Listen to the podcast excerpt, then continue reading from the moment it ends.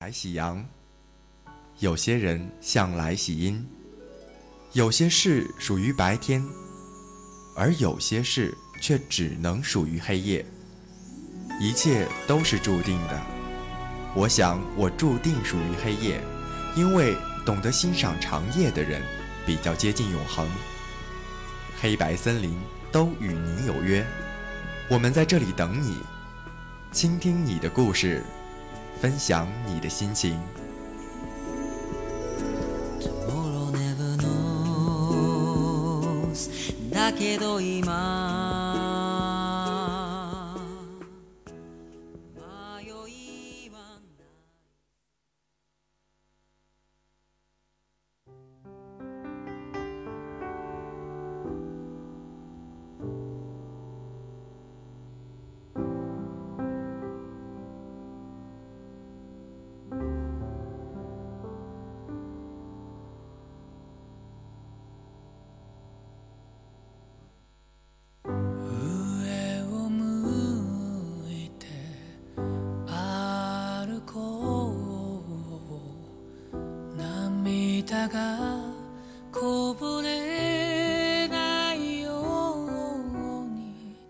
会不会也有这样的时刻，在记忆被时隔分割了的时光碎片里，阳光被折射成无数条光线，照亮了记忆里某条慵懒的神经。于是思念像潮水一般袭来，漫过掌心和心头，世界像是沉入了一种绝妙的纬度。思念是一种很玄的东西，王菲在歌里这么唱。可惜思念无法和无线电一样，传送到世界的每一个角落，只能像一条射线，在短暂的与之交汇之后，无限蔓延，没有止境。在漫长的等待之后，我多希望在某个与梦想无关痛痒的时刻，与不自然的英语口语练习那样问候：“你好吗？”而不是辗转的从别人的口中得知，他很好。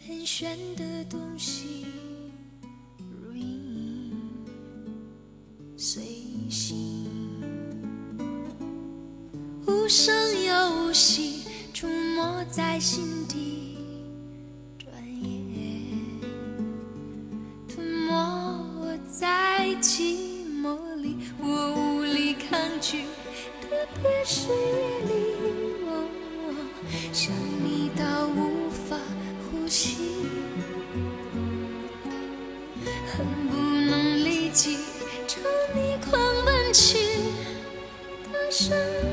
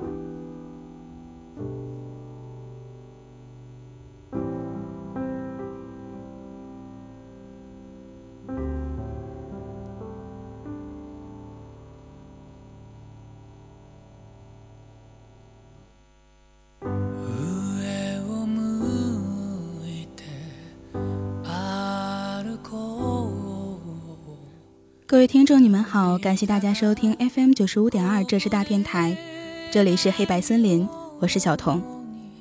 今天要和大家分享的是一个和第三人称少年的故事。我们在影院认识，在影院分别，最终也只剩下我，在影院看着独属于他的惊险片，怀念着变成遥远的第三人称的他。就是那样一个快散场的时候，字幕开始滚动，散场灯亮起，人们随着电影片尾曲陆续离场，脚步声、议论声，几乎要淹没人说话的语调。试探性的想从他脸上找到一丝有主观看法的情绪波动，而身边的他，并未受到任何的纷杂扰乱。像那支片尾曲一样悠长。那是与他看的第一场电影，可惜电影和他，我都看得一知半解。大概是太多没来由的疑问让他无心作答。等以后你就会懂了。这样被他搪塞的以后，好像尝过了一部电影被记忆冲刷成碎片的时间。却唯独记住了他如同戏中人般无法琢磨的神色，独自在戏中揣摩，便是他留给我的答案。回忆似乎定格了般，并未随着时光变迁而随波逐流。我抱着爆米花和可乐，小心翼翼地迈着脚步跟在他的身后。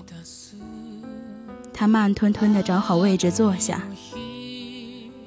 光隆重的熄灭，我开始担心他什么时候会陷入绵长的睡意里。这是他最不中意的文艺片，整部影片的旋律似乎都被融在了意象里。电影里大量的布景都在海边，阴沉厚重的云层下，一波波翻滚着的潮汐在沙滩边起伏。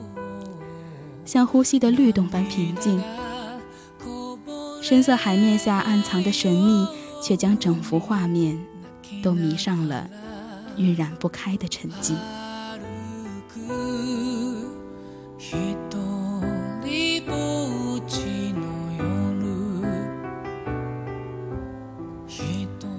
这片海被画在了相框里，画被挂在一面空旷的白色墙壁上。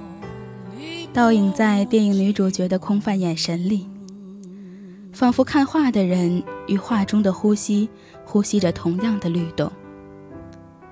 影片里安静的出奇，人们都似乎在黑暗中被幻化成了无声的阴影。只听见女主角略带沙哑的声音，又近似独白的疑问：“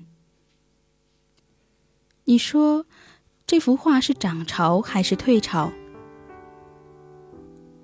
或是太置身于戏中的缘故，鼻腔似乎被蒙上了一股海上微涩的咸腥味儿。男主角不知去向的缺席，如同昔日情景，调换成今日的失落。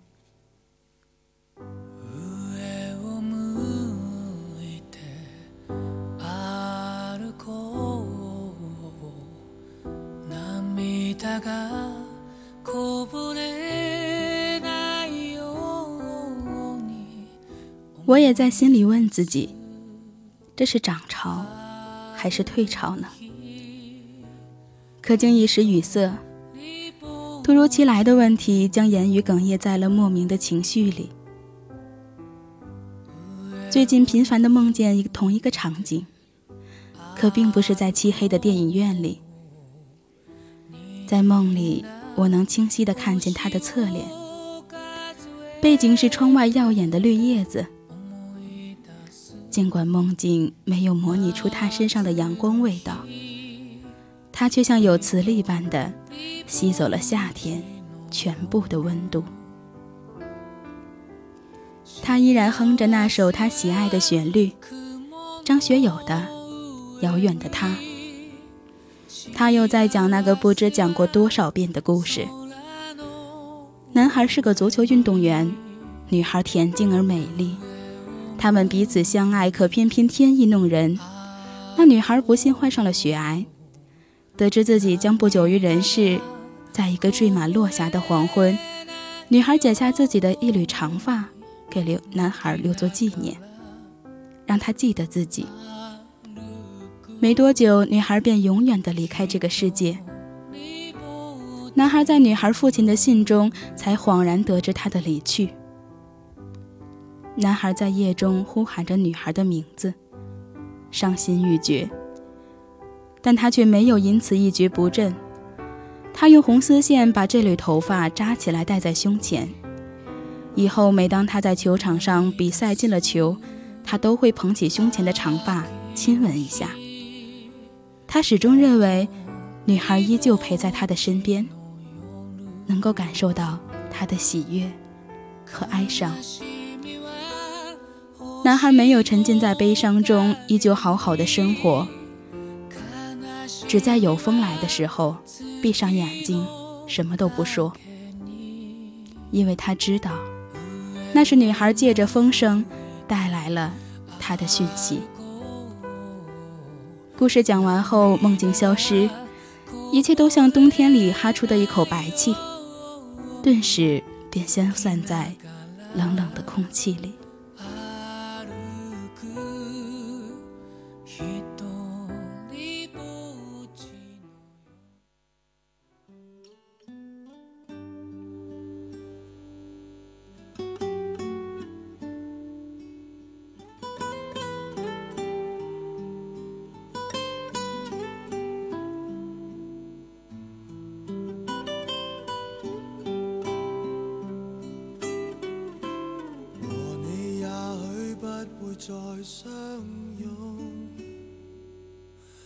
大概你的体重会抱我做梦。从前为了不想失约，连病都不敢痛。到那一天才回想起我蠢，和你也许不会再通宵。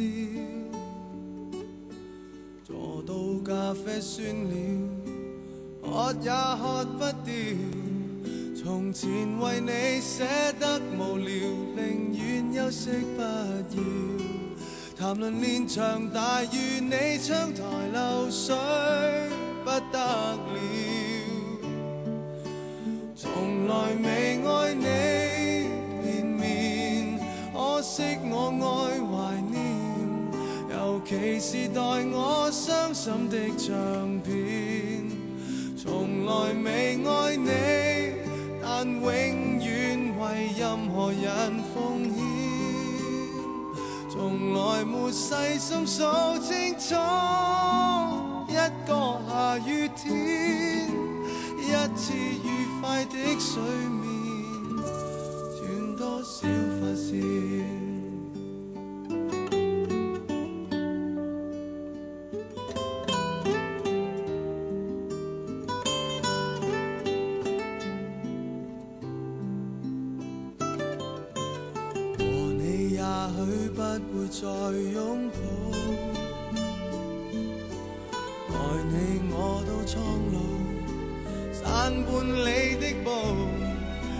尘就似轻于鸿毛提及心底苦恼如像自言自语说他人是非多么好。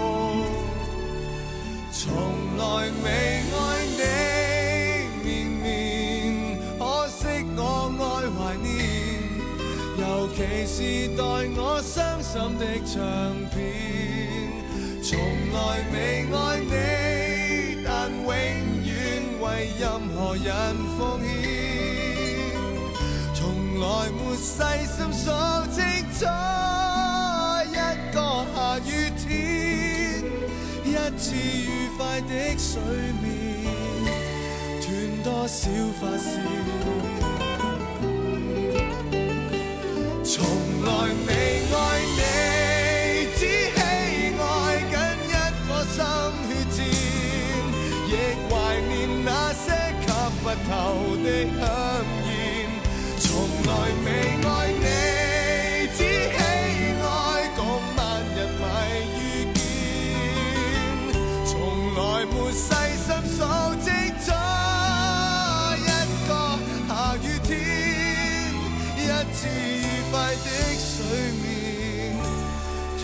多少发线。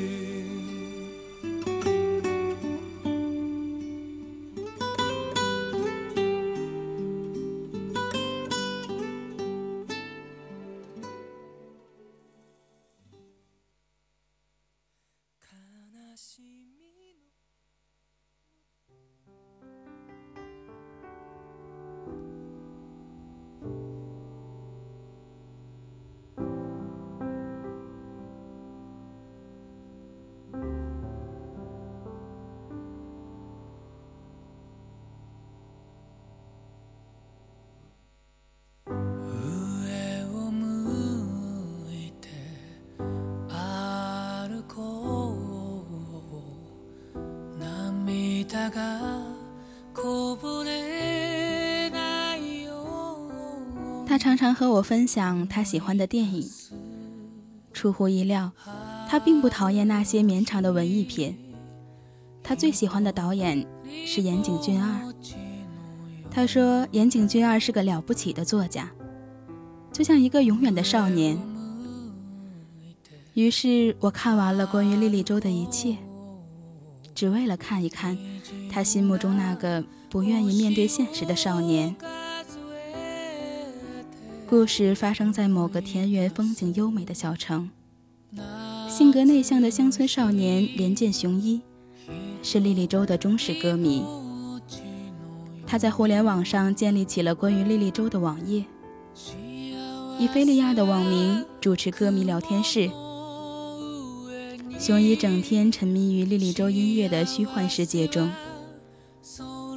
有时他也混迹于不良少年中。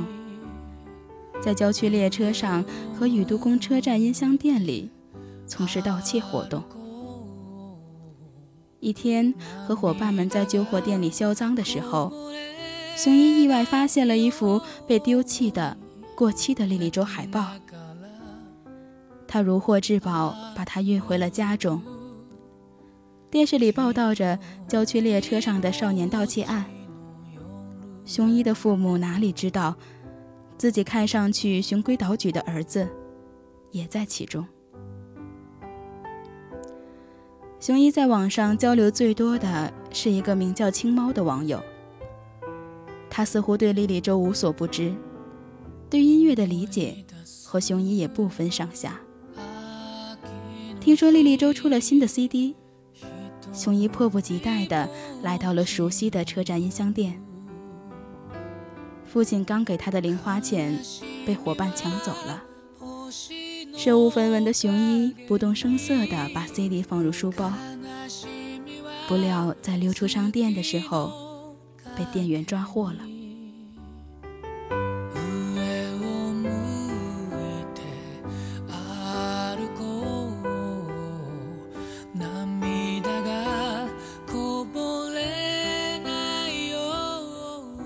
うに雄一的老师小山内被通知来音像店领人，他替雄一买下了莉莉周的最新 CD《呼吸》。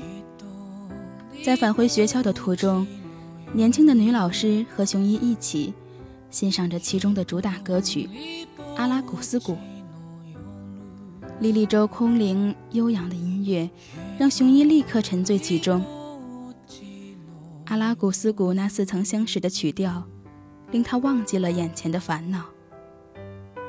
老师将雄一的母亲找到学校，儿子的不良行为令母亲无地自容。可是此刻，雄一心中只有莉莉周亦真亦幻的歌声。脑海里浮现出薄雾弥漫的紫色天空，如此神秘，如此纯净。那是属于莉莉周的天空，是雄一最后的净土。雄一骑着单车穿过绿色的田野，带母亲回家。天气晴朗，阳光明媚。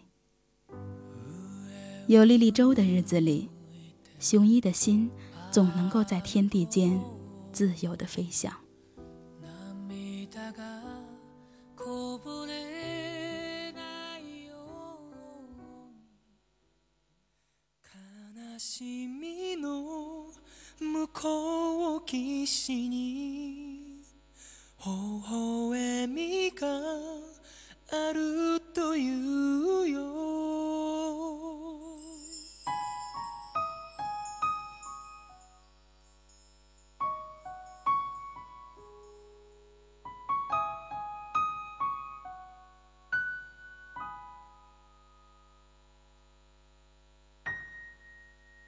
悲しみの向こう岸に微笑みがあるというよ。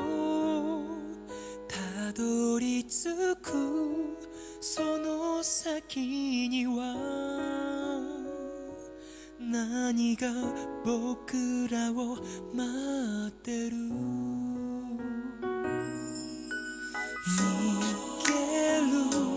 ためじゃなく夢を追うために旅に出たはずさ遠い夏のあの日明日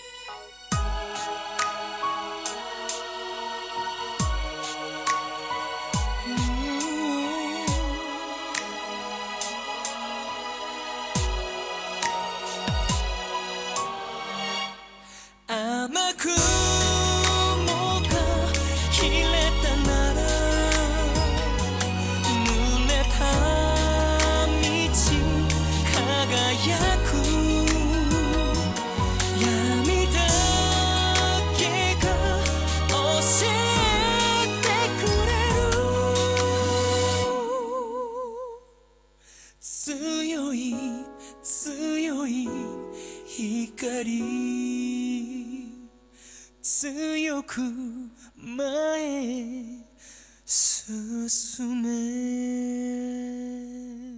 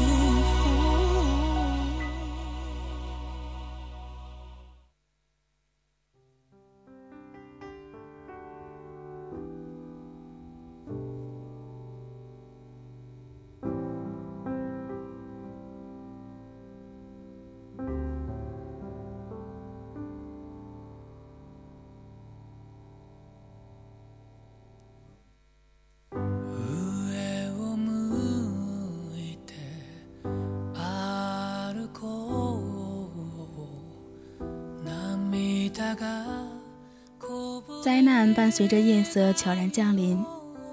晚上，雄一正在家欣赏音乐，突然被同学星野修介叫了出去，随即遭到以星野为首的一伙同龄人的暴打。这些人都是雄一日间作案的伙伴。莉莉周的新 CD 被星野残忍地掰成两半，CD 盒也被踩得支离破碎。雄一心中美妙的音乐戛然而止，他痛苦地回忆起自己和星野的友谊，那真是一段难忘的往事。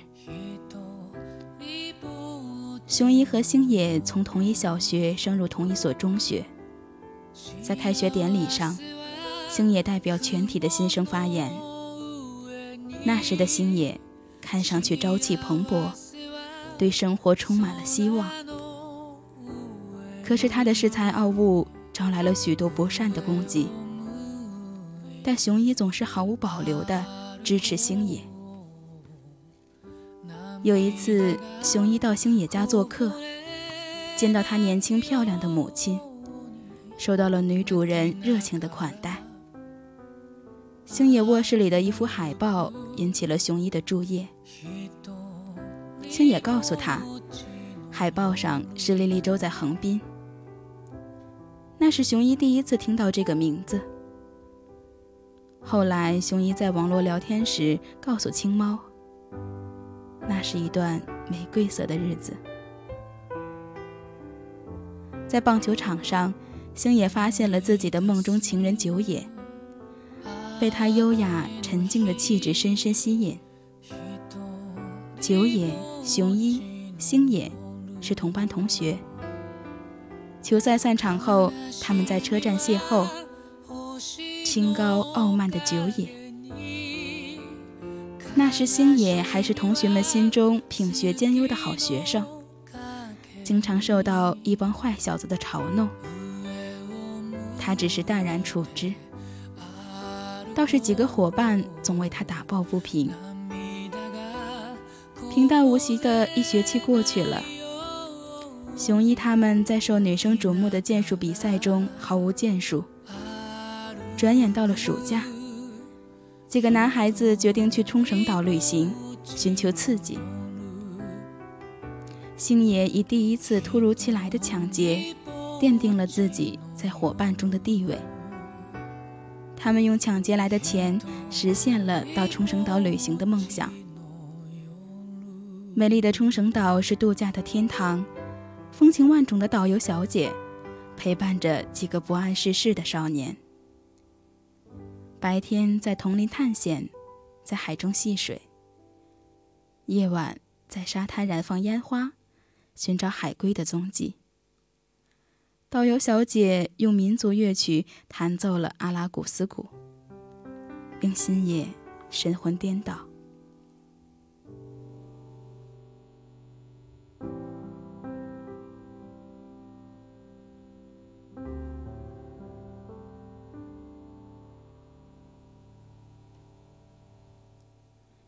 在这次旅行中，星野两次险些送命。一次被金枪鱼袭击，受到了轻伤；一次溺水，被陌生的旅行者及时发现。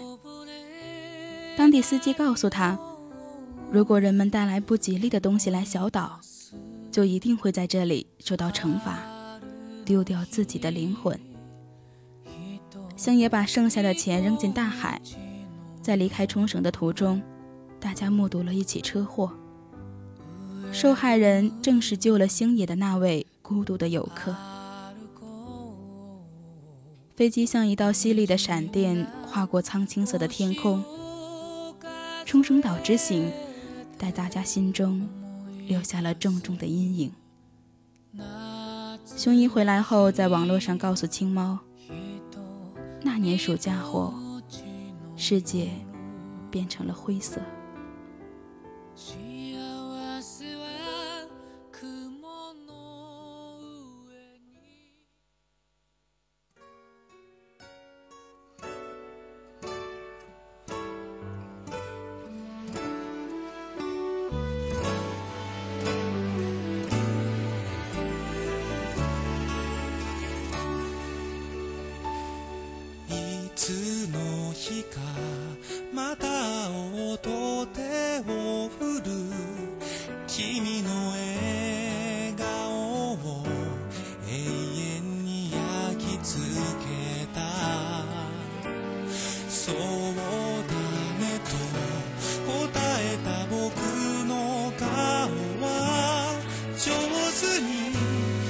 上手に笑え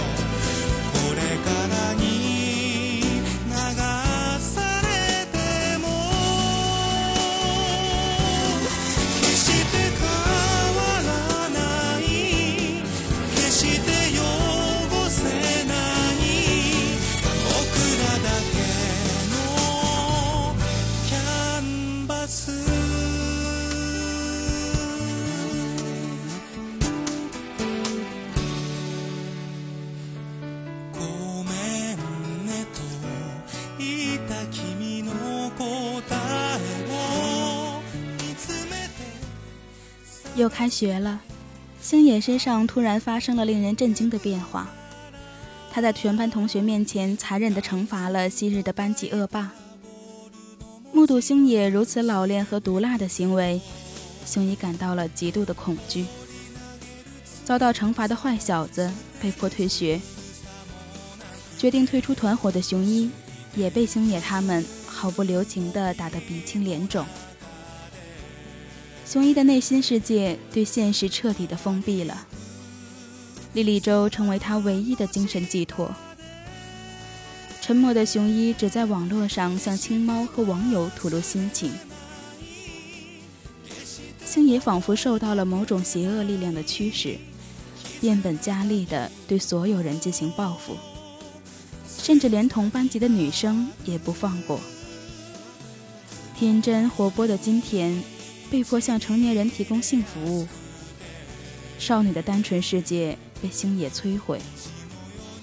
金田暗恋上默默陪伴她的雄一，而面对另一个男生佐佐木的真诚爱情，他却不敢相信。最后，他终于带着对现实世界的迷茫，坠塔自杀。与此同时，才华出众的女孩久野。被星野注意后，也难逃厄运。雄一被自己被迫的梦中情人交给星野，女孩在一处废弃的厂房中遭到了星野手下的强暴。教室里，面对金田桌上祭奠的鲜花和被强暴后的久野自己剃成光头，雄一受到了严重的刺激。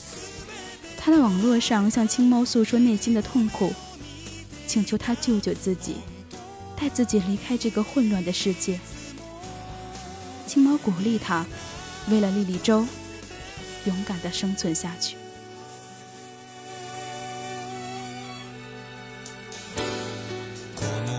雄一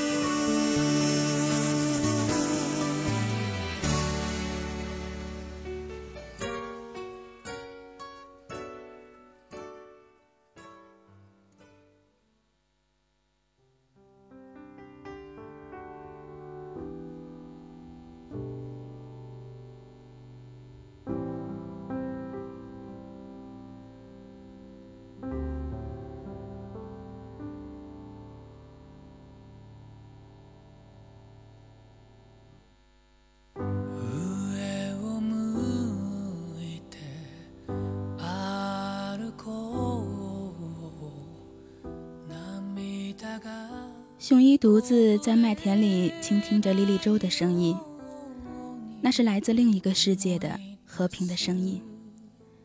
那是他和青猫心灵相约的地方，是他们最后的栖身之地。雄一和青猫约定在莉莉周的演唱会上见面，街头暗号是青猫手上拿着一个青苹果。演唱会盛况空前。雄一在广场上突然遇到了星野，星野被迫雄一去自己买可乐，把一只青苹果塞给了雄一，让他替自己等人，自己却夺走雄一的门票，抢先入了大厅。雄一绝望地在青苹果上发生了青猫的名字，原来青猫就是星野。而此时，星野正在大门内高举着雄一的入场券，让雄一亲眼看见自己的票揉成一团，扔在地上。雄一的心被彻底的击碎，他紧紧地握着青苹果，在广场大屏幕上观看了可望而不可及的莉莉周演唱会。在散场的人群中。突然想起雄一歇斯底里的呼喊：“丽丽，丽丽，你在哪儿？”他在招手，是丽丽啊！人们疯狂地向回涌动，雄一与人们反方向的走。他走到星野身边，然后离开。星野倒在血泊中，人们出现了混乱。雄一离开了会场，铁道边。雄一拿出了那只插着匕首的青苹果。雄一的世界平静了。其实世界一直很平静。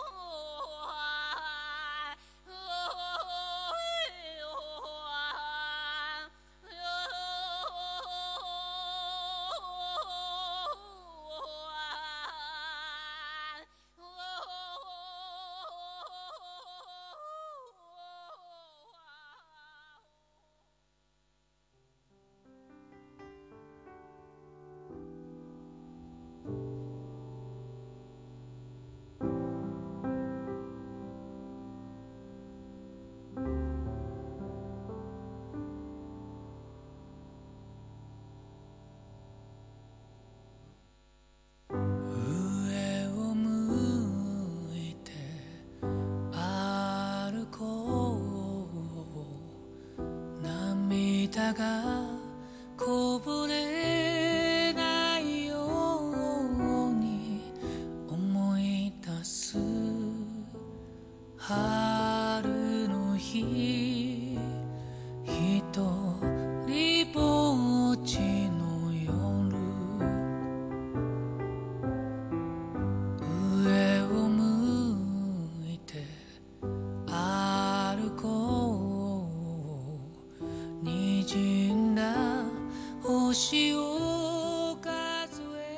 听了《莉莉周》里面空灵的音乐，小童觉得这种世界我可能还是感受不了。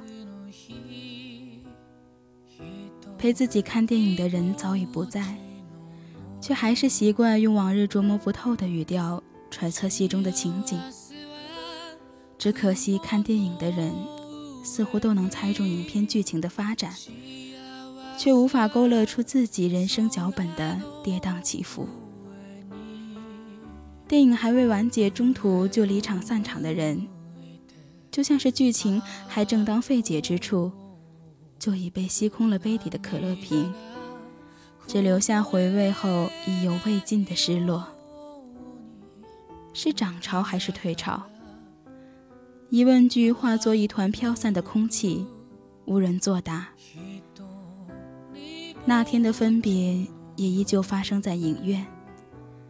短信亮起了他的手机屏幕，光影照亮了他挺拔的鼻梁。我很难不注意到他的神色，他很坦诚，几乎没有任何情感掩饰的告白。起身，离场。我保持着说再见时的僵硬，独自一人看完了最后的剧目。我只是有些不解。为什么要在故事结局时，也快要完结的时候，选择了这样没有灯光亮起的散场？但是在后来之后的现在，我还是在看电影，也依旧看《岩井俊二》。但我甚至可以若无其事地评价你所钟爱的某某桥段。我也开始期盼其散场。期盼起从同行人脸上播出到一丝与自己相同的情绪共鸣。不论电影结局是悲是喜，不论电影片尾曲是否如同往日般悠远，只要能在散场灯亮起的时候找到寻找彼此眼神的瞬间，只要中途不再有支吾的言辞和匆忙的离开的理由。只要完结时，分不再有一人落场的背影，便如同午夜归来的长途客机一样。不管站在站台上的灯光再怎样昏暗，还是会从同行人身边感受到莫名的安心。在最后，我想起了和他的第一次散场。电影接近尾声，男女主角的分别到了。字幕开始滚动，散场灯亮起。人们随着片尾曲陆续离场，脚步声几乎要淹没人说话的语调，而他脸上依旧找不到任何的情绪波动。他说的话，像在戏里，又像在戏外。时光过境，回忆像被切割的电影碎片。连成清晰的字句。有些事物被定格在心里，就是要用来记住的。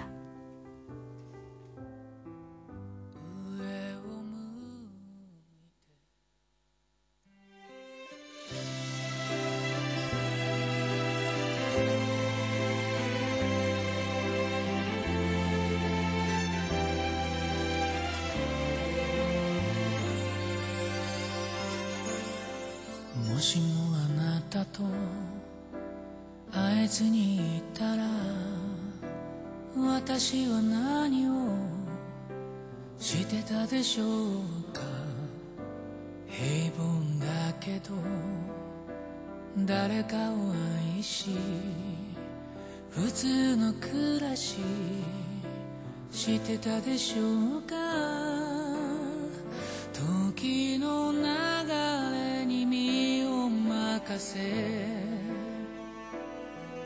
あなたの色に染められ一度の人生それさえ捨てることも構わない。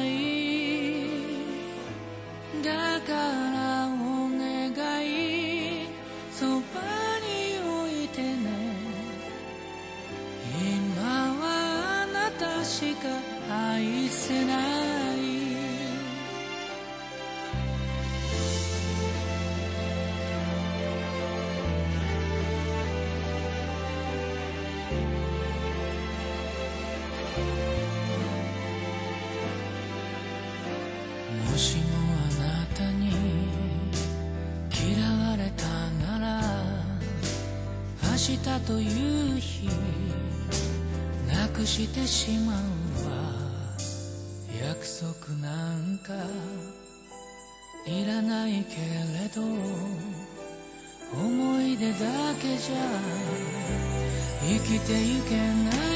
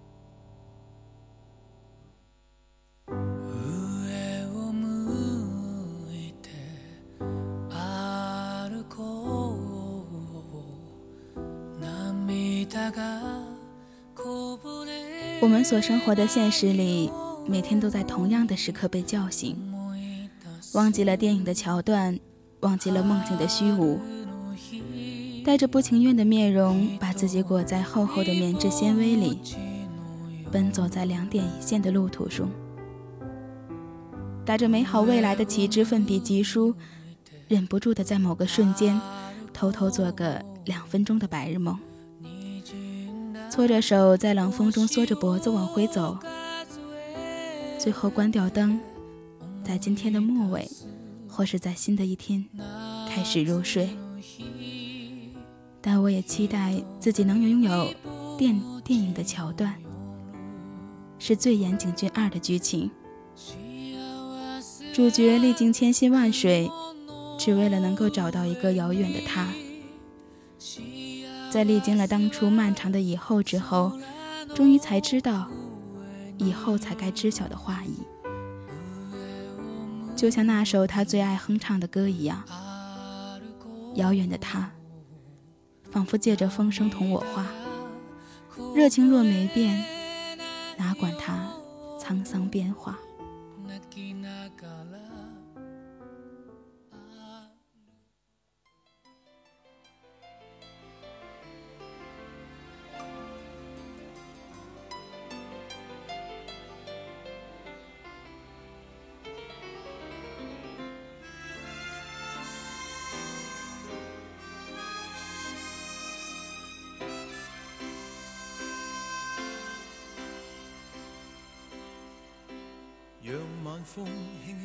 送了落霞。我已习惯每个傍晚去想他，在远方的他，此刻可知道，这段情在我心始终记挂。在这半山那天，我知我知快将要别离，没说话。望向他，却听到他说不要相约，纵使分隔相爱，不会害怕。遥遥万里，心声有否偏差？正是让这爱试出真与假。遥远的他，仿佛借风声跟我话，热情若无变。哪管它沧桑变化。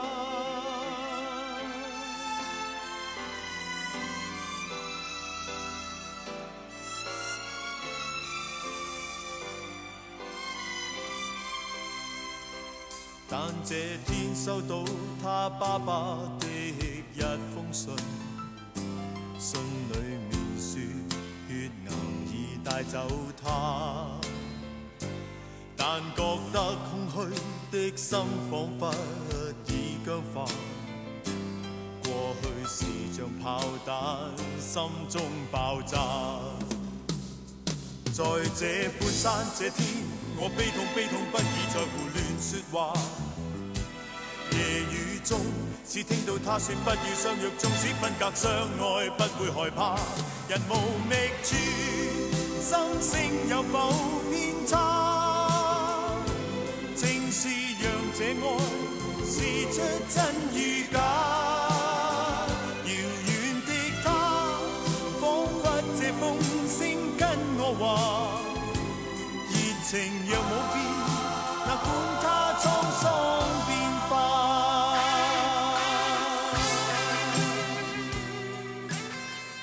各位听众，今天的黑白森林是关于遥远的第三人称。感谢我们的实习小编加吉。也谢谢黑白的编辑叶倩，更感谢收听节目的你，我是小童，我们下期再见吧，晚安。